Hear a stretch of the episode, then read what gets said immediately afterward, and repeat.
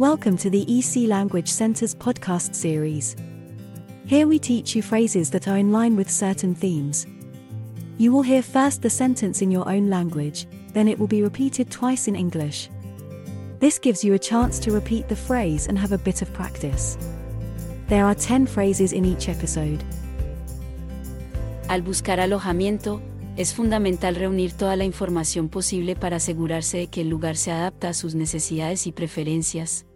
Aquí tienes 10 preguntas que deberías plantearte. ¿Cuánto es el alquiler mensual a pagar? ¿Se requieren cargos o depósitos adicionales? How much is the monthly rent, and are there any additional fees or deposits required? How much is the monthly rent, and are there any additional fees or deposits required? ¿Están incluidos los servicios en el alquiler? Are utilities included in the rent? Are utilities included in the rent? ¿Cuál es la duración del contrato de alquiler? ¿Hay penalizaciones por romper el contrato antes de tiempo?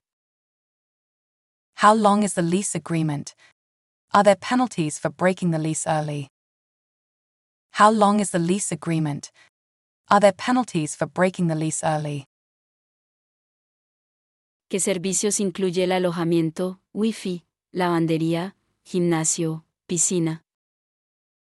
What amenities come with the accommodation, Wi Fi, laundry facilities, gym, pool? What amenities come with the accommodation, Wi Fi, laundry facilities, gym, pool? ¿Quién se encarga del mantenimiento y las reparaciones? Who is responsible for maintenance and repairs?